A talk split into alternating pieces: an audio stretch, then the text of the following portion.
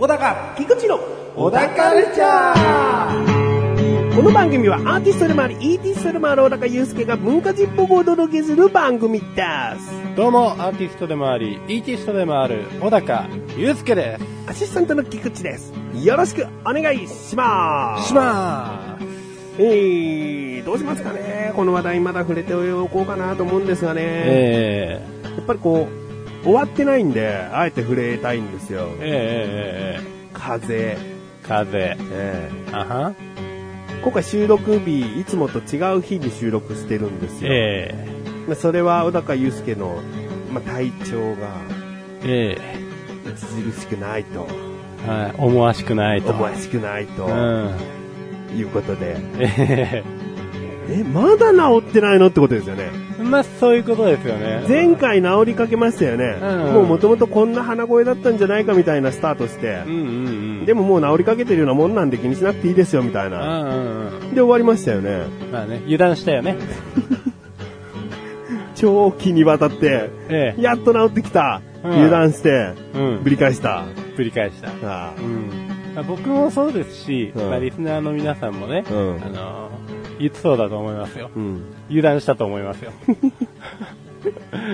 うーんまあでもね、こんだけ長く風邪ひいてたらさ、治りかけ油断はするわ。うん。やっと治ってきたんだなと思う。うん。なんかもう、心配になってきましたものね。この、レギュラー化。うん。うん。でですよ、えアシスタントの私も、ええ風邪をとうとうひいたんですよえ。なるほどね。もう僕の周り、いいろんな人が風邪ひいてて、うん。これもう聞いてる人も風邪ひいてんじゃねえかなと思って。うん。追い詰められてきた。うん。もう、人類を追い詰められてきたんじゃないうん。実はね。のうん。うん。なるほど。快適なね、うん便利なものが増えて、世の中溢れ、そうか。免疫が減ってきちゃったんじゃないの、弱くなってきちゃったんじゃないうん。の？うん。じゃあその通り。ああ。もうね。うんあんまりね、うまくも笑えないんですよ、風邪ひいてると。ね。油断しちゃうとね、咳出ちゃう。そうそうそうそうん喉にカッて引っかかってね。う。うん。うん。だから今回テンポ悪いですよね、会話のね。そうですよね。まあいいんじゃないですかね。もうね、これ以上、僕もお腹痛くしたくないし、もう咳するとさ、うん。あの、腹筋使うじゃないですうか。ん。もうお腹痛いんすよ。うん。こんぐらいになってくるとね。ね。うん。咳も辛いし。鼻水は？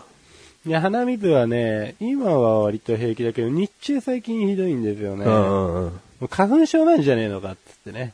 今までなったこともないのに、この時期から？この時期から。せめて春からなりたいよね。うん。確かに、おっしゃる通りなんですけどね。えーまあそういうことなんでね、我々の体調がね、あんまり良くないということはね、その、こんな長く話す必要はないかもしれないけど、やっぱり治った時に治ったんですとね、二人で言いたいんでね。そうですねう。んうんまだまだこう不調でございますということを、そうです初めに言っておきます。アピールしていきたいと思います。ええーうまく話せないという言い訳です。え、なるほど。えうん。えー今回話したい話はですね、あんまりこう、小田カルチャーで触れてなかったなと思って、うん。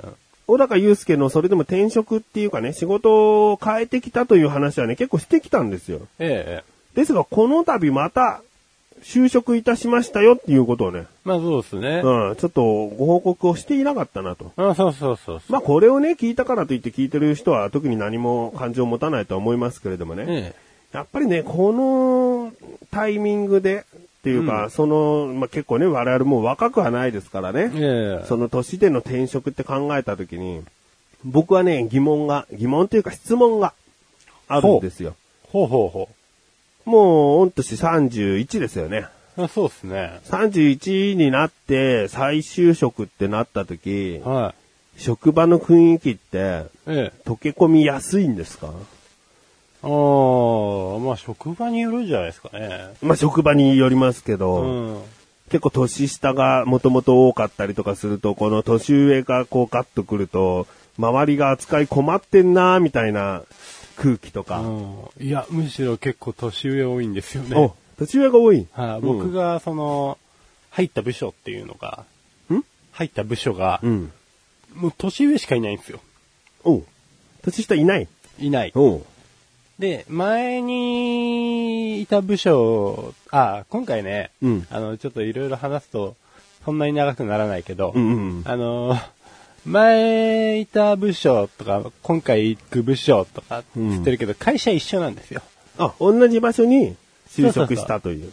そう、前にいた部署を、まあ、入院して、うんまあ、ちょっと療養のため辞めて、うんうんで、また今回、あのー戻ってきたわけです復帰ね。なんだね。だから復帰に近いんですけど、ただ席はもう完全に開けてたんですよ。おううん。もう退職して、うんで、またなんかわかんないけど、出戻りですわ。おううん出戻り。あ、これ、出戻りです。出戻り。うん出戻りですねあ、。じゃあ結構歓迎もされたと。だからもう、結構前に働いてた人たちとはもう顔を合わせてですね、うんうん何してんのと。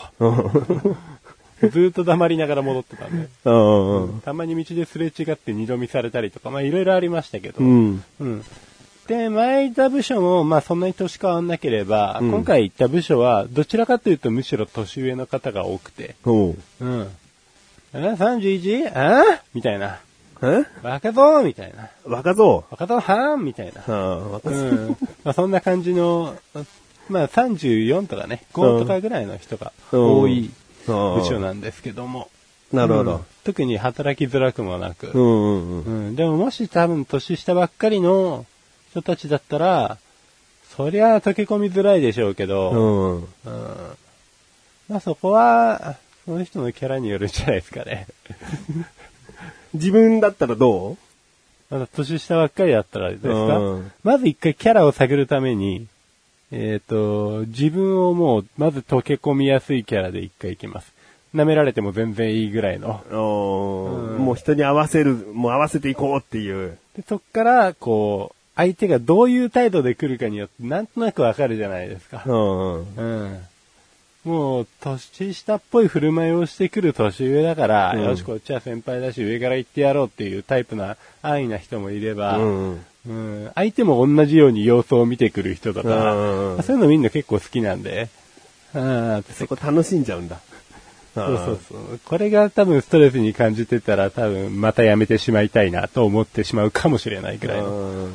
出だしはでもやっぱ敬語だよね。そうですね。年下でもね。ええ先輩っていうことを一応考えておくけど、はい向こうが出にくそうなら、ちょっとフランクに行こうみたいなええ。ええええそんな感じ。そうですね。うんでもほとんど敬語ですけど、敬語のままフランクに行きますわ。おーうんああ、そうだね。小高祐介といえば結構敬語フランクだね。うん。あんまりこう、じゃねみたいなことは言わないうんうん外に。うんうん。うん。ですよね。っていうね。んですよね、つって。わかりわかる、つって。うん なるほど。えーじゃあもうすっかりそこに馴染んだというか、馴染み戻したというか。うん、馴染み来てますねう。ん。うん。もうそこからの転職はもうない。いやー、わかんないんじゃないですかね。その部署も割と新しい部署なんで、うん。うん、他の部署に移動させられることもあれば、って感じですかね。うんうん。うん。まあ本当つく職場によりますよね。絶対によりますね。うん。うん。すごい年下にすごいバス浴びせられながら、おめえほんと使えねえなとか言われたら俺どうなっちゃうんだろうと思うけどね。もう気がついたら周り血の海ですよね。俺がやるの？血の海プラス監獄でしょ。監獄ですわ。うんうん。あ、だからダメじゃん。ダメだよ。ん手は出さないよ。うんむしろ自分で自分を血の海にしてるかもしれないよ。ふわーんって、もう、バシャーって血飛んで。そんな激しくないよ。刃物で首いくぐらいよ。えもう、もうダメですって。もう相当えげついよ。うん、ね。小高祐介はまた仕事に就いたということでね。うん。一時主婦だったんですけどね。そうですね。うん。まあ、やっぱお金があった方がいいよね。うん。うん。お金あるだけあった方がいいですからね。あれだけあった方がいい。稼げるときに稼いとけってことですよね。もっと欲しい。え？もっと欲しい、お金。宝くじ、もう年末ジャンボ宝くじも始まりますからね。うん。僕は今年買いますよ。お、何枚？10枚ですよね。まあ、買わなきゃ当たんないって言われてますからうんね。そうなんですよ。ええまあ大量に買ったから当たるってわけじゃないですからね。うん。うん。3億だね。3億。3億当たったら、うんあれあげますよ。あのー、まあ、30万ぐらいあげますよ。まあ、リアルだと思うよ。このね、別に血が繋がってるわけじゃないからね。でも3億もあったらね、ううんん、多分30万はあげちゃうなと思いますよ。最初のうちにしないとちょっとね、そうですね。早めに。早めに。うん。なんで結構要求してください。最初のうちに 30万、30万。言、言ってくれんのかね、当たったら。3億当たった情報をまず知るか知らないかだから。うん。あ、じゃあやっぱり言わないでもらって、うんあの、30万くださいって、ちょっと頭に苦しい。うん。なんで、30万ポストにガーンって入れとくんで、なるほど。あ、もうこれ以上は詮索しないで、この30万はとりあえずもらっとこお礼の LINE すらもいらない。う。あもういらないです。うんう。ん。やったら、あの次に僕が収録するときとかの、うんあの、お茶が玉露になってるとか、そんなもんでいいです。それ、それはやってほしいの？いや、やってほしくないです、別に。あもう今まで通りでいいです。あもう何も気づかれずね。はい本当に受け取ってくれたのかなって思うぐらいの対応でいいってことだね。でいいっす。むしろ。わかりました。それで行きましょう。うん。まあ、僕は、もし3億円があったら、まあ30万っていう金額、金額、お金じゃないかもしれない。うん。なんかもっと収録しやすい環境だったり。なるほどね。うん。まあ、欲しいものがあればね。そうですね。うん。なんか遠回しに、あ、あれ欲しいんだみたいなのが分かったら、プレゼントしちゃうかもしれない。はい。まあ、3億円あったら、もういきなり家変わってるでしょうね。そうね。そうですよね。もういまあきなり環境変わったら怪しみますわ。そうだね。あからさまにね、豪邸豪に邸になってたなったらね。らね。う。うんん。うん。まあ、あのー夢の話でもあるのでね。え僕ら現実風邪をひいてるっていうね、もう悲しい現実なんで、え。えそれを受け止めて、うん地道に、まずは風邪を治していきたいなえ。。そうですねはい。そんなことより、はいまず健康第一なんで。金があっても健康は買えないんだから。風邪治しましょそうですねう。。はい。ということで、それではここで一旦 CM で。す。僕だってね、努力してるんですよ。いや、これやってってね、言われたらね、すぐ、できるようにする、するようにや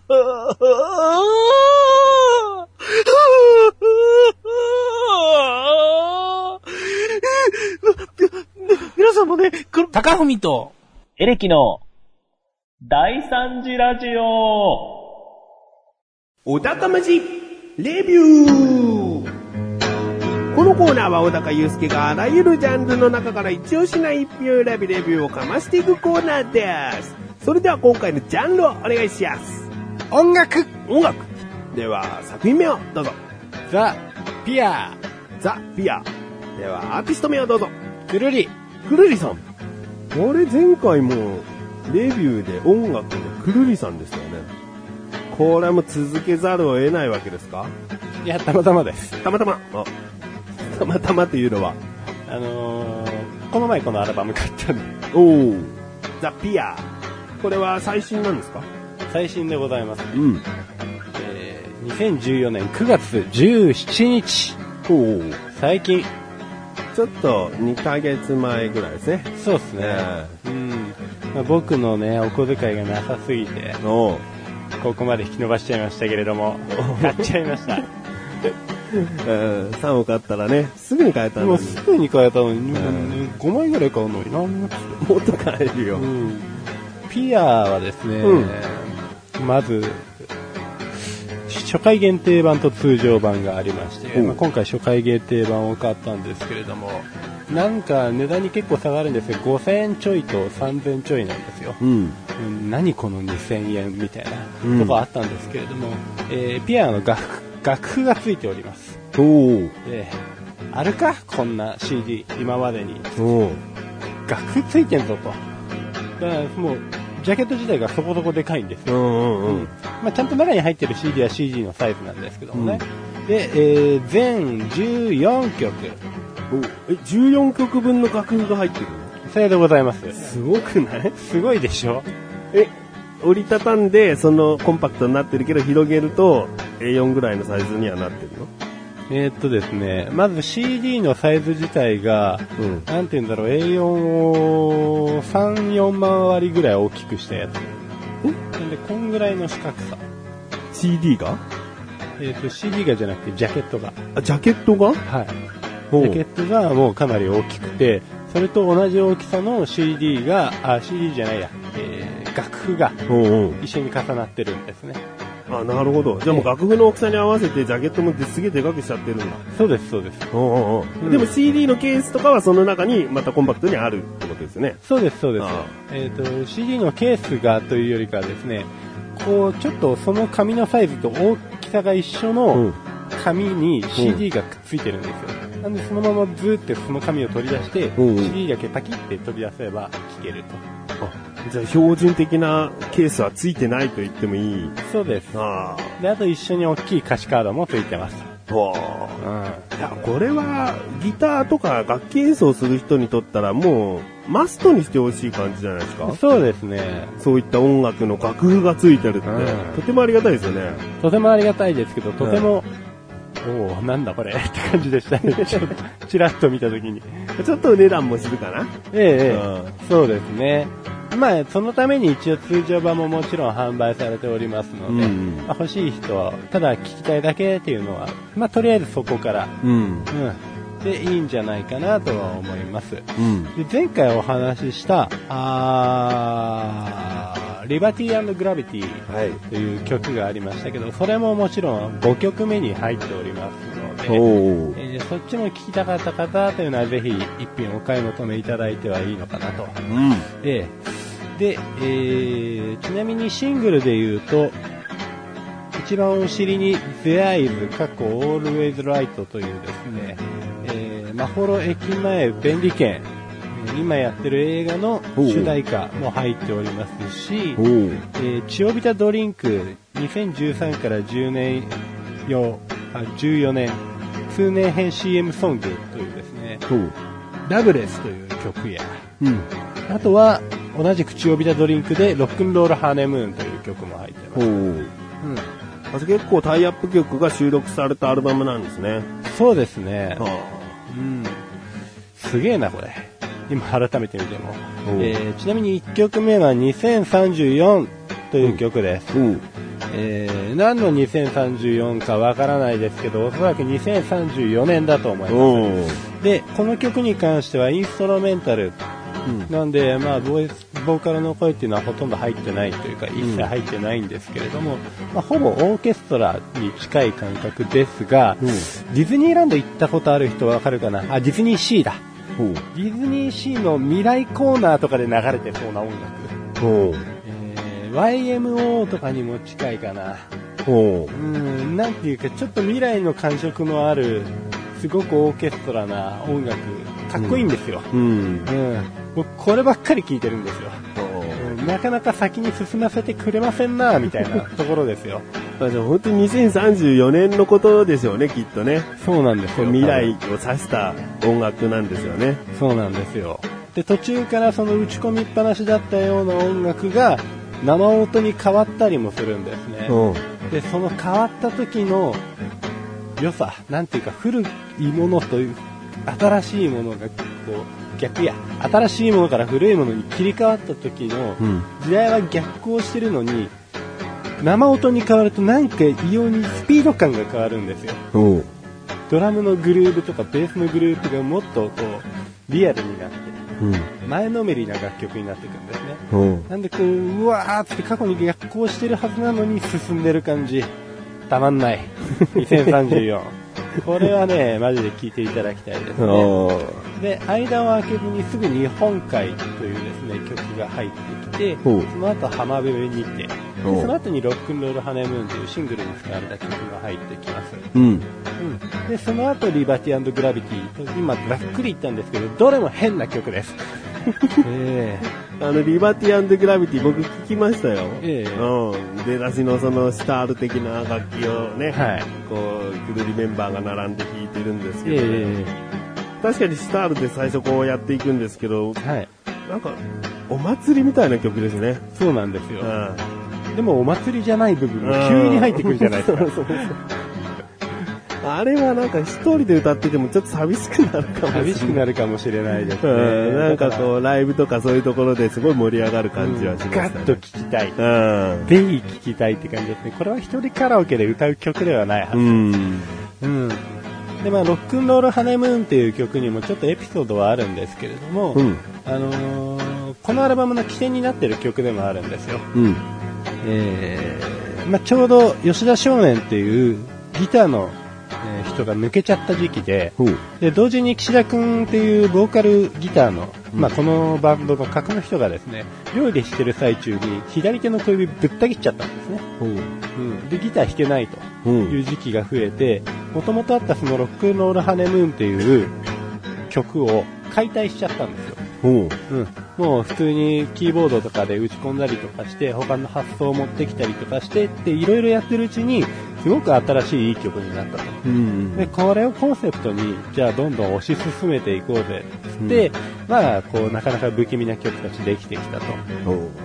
だから、リバティグラビティのロック版の曲がですね、シャボンガボシャボンガボンボンっていう曲なんですけど、ほう。タイトルからしてジャンルなんだと思います？シャボンがボンボン。ううん。ーん、まあ、アップテンポで、ええアップテンポ合ってますね。アップテンポで、まあ、シャボンがボンボン。はい。同様なイメージですよね。普通に。ああ、まあそうですね、ゆるくる、あークルーヒはそういうの確かに得意なんですけれども、シャボンガボンボンはメタルですね。メタル？メタルです。ドメタルです。シャボン玉割れちゃいそうな？シャボンガボンボンみたいな感じです。そうですね。なので、リバティアムグラビティ聞いたことある人からすれば、その後メタルが持ってこられるっていう発想がよくわかん。ないん。ですけど、まあ、一応この辺はクルリのメタルなので、ん。まあ、ちょこちょこ安心して聴けるとは思います。うん。で、その後にバラードが2曲続きまして、で、またこう、2、3、4、5に近いような曲が続いて、クリスマスソングが来ます。うん、どこまでやるんじゃいっていう感じなんですけど。うんで、まあ、えー、さ13曲にめいめいというですね、まあ、本当に、これもインストルメンタルでつなぎの曲なんですけれど、うん。うんで、最後に The Eyes と、うん。まあ、もう映画のシングルにも持ってこられるようなものなので、これも面白いんですけれど、はうん。もうね、全部一曲一曲紹介したいところなんですけど、僕本当2034にハマりすぎてて、い。まだちょっと一曲一曲解説するの難しいので、なるほど。出だしで、ある意味つまずいちゃってるだけですね。えそうなんですよ。うんやばいんですよ、本当に。ね、ということで、トータル的にうん。評価を言うとですね、まあ、多国籍、まず、まあ、あの、リバティグラビティの時点で他国ですからね。えーもうあの時点で落ち着かない感じもあって、で、まあ一曲単位で見たときに、ラブレスや Remember Me という曲なんかに関しては、まあ割と王道な、えー J-POP 的な要素もきっちり入っている。うん。かと思えば、その前の曲はメタルだと。うん。うん。で、えー、オルタナティブな曲もありつつ、ロックンロールハネムーンみたいな、なんだろうな、ロックンロールバンドが作ったちょっと変わった何か。何か。うん、もうね、前の時にも、リバティグラビティの時にもこのアルバムのことをちょっとペラッと喋ったと思うんですけどあの、あれです。要するに、なんかわかんないけど、すごいっていう曲揃いです。おううん。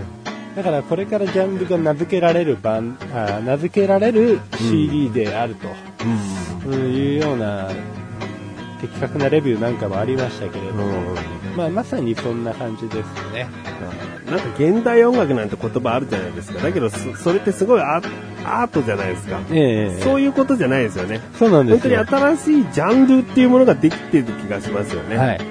で、これまでのくるりがなくなったわけではないので、うんやっぱそのくるりっていうのがあると、聞きやすいのかなと。うん。うん、J-POP も決していいと思ってる人たちなので、この人たちの場合だと。う。うんん、だからそこがちょっと人の心にスッとは入ってくるのかなと。うん、ただそこに一緒にこう、なんか、謎の料理流し込まれてる感じ。うん。これ、くるりをずーっと、デビュー当時のものからずーっと聴いてるファンからすると、え今たどり着いているくるりはどう見えるんですか？あもっと言ってほしいって感じ。いや、毎度思うんですよね。うんもう行けないんじゃないかなとは思うんですなるほど。まだ行くとこあったのみたいな感じですね。で今回のアルバムも結構度肝抜かれたというか、そうですね。こうなったかっていう驚きがあったわけですね。うんもうリバティグラビティを聞いた時点から、うんもう前のアルバムと比較にならないものになってるんじゃないかとは思ってましたけど、比較になんね はい。えー、ではですね、星の数、暇でもないと思うんですけれども、最大が5つ星ですが、いくつですか？え。いざってえー、ざざ最大ですよ。くるりさんは常にこの5つを繰り返していくんでしょうな。そういう仲間ちレビューで。でもなんかこう、悪い意味で期待裏切られるくるりさんも僕個人としては見たいですけどね。あ小高祐介がどうも今回は受け付けられないっていうくるりさんを僕はちょっと、どっかで期待してるかもしれない。あ僕は期待してないですよ。いや、もうだってこんなジャンル持ってこられて、期待外さないわけですよね。もう何したら外すかわかんないよね。そうですよね。ただ質が落ちれば、当然嫌だとは思いますうん。けど。うん。以上。わかりました。えー、ということで、今回は音楽というジャンルの中から、くるりさんのザ・ピアという作品をレビューしました。以上、お高ましレビューでした。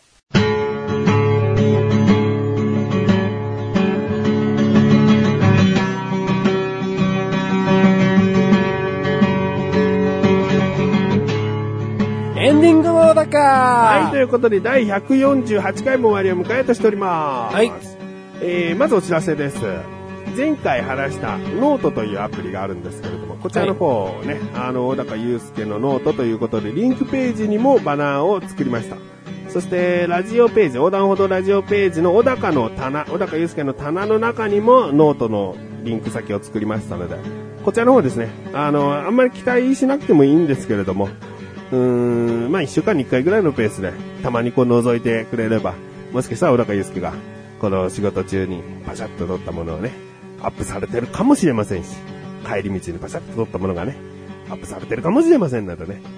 あーちなみになんかね、くるりさんのね、公式ノートページみたいのがあったんですよね。それでくるりさんたちがこう、アップロードしてたよ。もこんなもの食べたみたいあな。あ、なるほどねう。ん。うんああ、じゃああれ載せようかな。こんなもの食べたでよければ。うん。うん。なんでもいいんで。うん。なんかこう、アップしてください。うん僕が勝手にマガジンに詰めますんで。イエス。うん。イエス、sir。えー、そして他にですね、OCEDP の経過報告でございます。はい。まあ、予告になっちゃうのかもしれないけども、まあ、今年中にはですね、小高祐介バージョンというか、小高祐介がアレンジを加えた最終段階一歩手前のものがですね、なんとかお聞かせできるかなという状況でございますので、はいえーご期待しなくてもいいですけれども、それが流れた時に、ああ、できたんだなと思ってください。ぜひ。何かお知らせありますか？携帯買いましあ、携帯変えたね。た。うん。なんか横が丸くなってて、その丸くなってる部分もディスプレイっていう、あの、知ってる人は知ってると思いますけどね、変わった形の携帯なんですよ。そうです。お金がなくて CD 買えなかったって言ってたけど、スマホはきちんと買えるんですよ。まあ、分割ですよ。は分割ですよ。い えーまあ、このね、新しいスマホに関しても、もし話せることがあれば、えー今後話していきたいなと思います。はい。えーということで終わっていきたいと思います。はい小田カルチャーは2週に一度の水曜日更新です。それではまた次回をお楽しみに。さようなかさようなかピア。ピア。ピアもぜひ買うべき。ピアって何？桟橋です。桟橋？桟橋とか。ピアって曲はないんだね。アルバム？ピアっていう曲は、アルバムタイトルの曲はないですね。うん